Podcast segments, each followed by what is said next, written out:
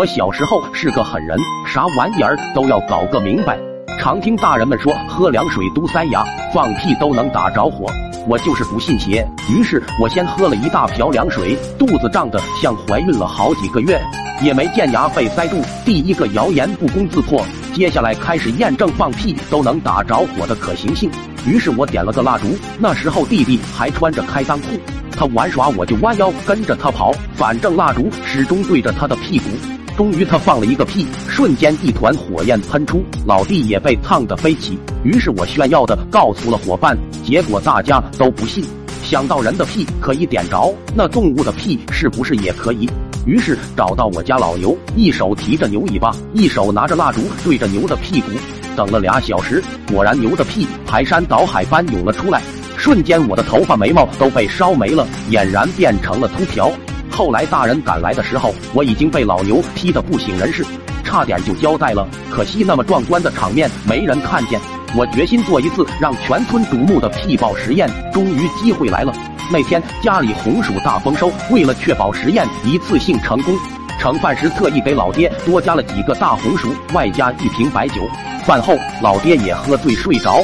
知父莫若子，老爹屁多。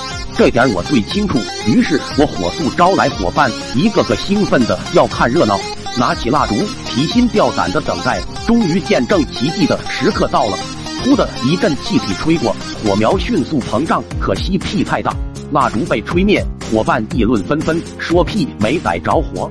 听这话，当时我就不高兴了，拿起老爹喝剩下的白酒，全倒在老爹裤子上，对他们说：“看好了。”这次一定可以逮着火，于是又拿起蜡烛放在老爹屁股旁边，不一会就听到一声响屁，轰的一声，屁股就着火了。老爹哎呀一声大叫，老脸通红，双手拍着屁股，伙伴们吓得直接都溜了。只听老爹叫着水水水，手忙脚乱中，我操起最近的开水瓶，打开瓶盖倒下去的那一刻，我就后悔了。这他妈是开水！我要完犊子了！果然屁股冒火的东西都跑得快，比如火箭、窜天猴。老爹也是一样，借着火势飞一样往外飞奔。等我追出来，老爹已经跳进了水塘，双眼冒火的看着我。兔崽子别跑！掏起地上的小石头就过来了。我吓得一边哭一边朝爷爷家跑。这回老爹可能真的会要了我的小命。还好，最终老爹被爷爷教训了几棒子后，委屈的回了家。我也赖在爷爷家住了一个星期，才敢回去。点个关注吧。